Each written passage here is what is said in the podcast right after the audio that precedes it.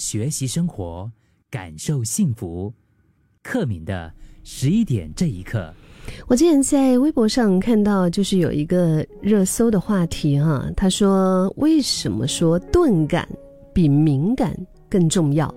然后其中有一个高赞的回答是这么说的，他说钝感呢，迟钝的钝。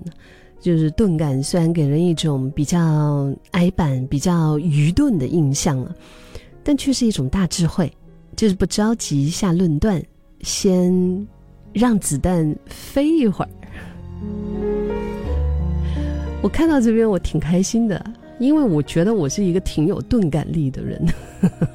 就我是，我的就可能不是很熟悉我的朋友，觉得我。我的样子看起来很聪明吧，但是大大部分就是真的跟我接触久了，很了解我的，就是我特别好的朋友啊，嗯，他们就会知道我这个人其实是比较慢的啊，在反应啊，在有时候呃一些情况里面都是比较稍微钝一些。嗯，然后呢，在这个他的这个话语当中，他就说，当然敏感不是不好哈，敏感会让我们产生丰富的联想，也可以让我们对外界发生的事迅速的做出反应。嗯，有有敏感，我觉得也是一种，它也是一种就是天赋吧，就是他可以更快的知道说周围的人他们的感受、感知，然后很多的时候在。这样的一种特质里面，你可能是一个非常有同理心的人，而且，嗯，就是它不是一件不好的事。不过呢，换句话说，在我们现在这个时代是所所谓的信息爆炸的一个时代，我们每一天接收的讯息太多了。如果啊很敏感的话，就有可能会被误导，对吧？要知道，我们越是敏感，越容易。陷入精神内耗，因为这个世界本来就是存在着各种各样的声音啊，难道是每一种声音我们都要去倾听吗？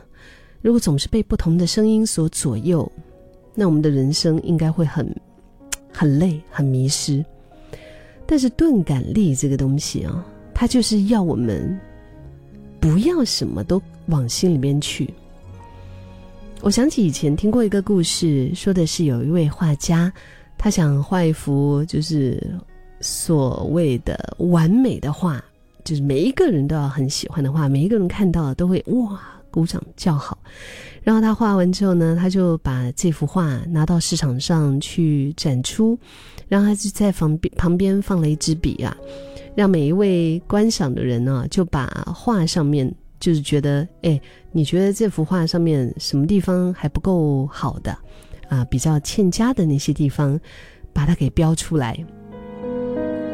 你知道结果是什么吗？结果就是，本来是非常得意的一幅画作啊，但是却被画满了记号，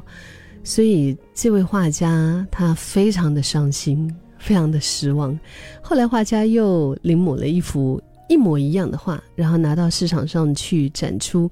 可是这一次呢，他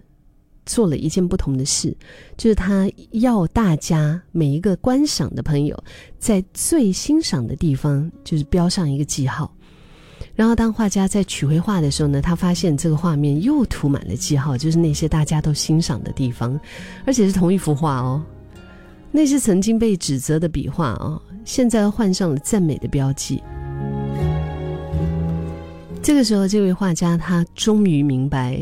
其实对于同样的东西，每一个人的判断的标准都不一样。有人喜欢，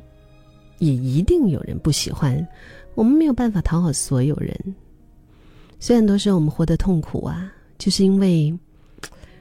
我们让别人来做我们的标准，我们让别人来定义我们的好跟不好，所以我们才会在患得患失里面。真的是丧失了感知幸福的能力。有句话说的特别好啊，说幸福的人生是需要一点钝感的，就是放下对外界的期待，把敏感的心稍微打磨的粗糙一点，让自己活得再迟钝一点点，嗯，钝感多了一点点，人生就轻松多了一些些。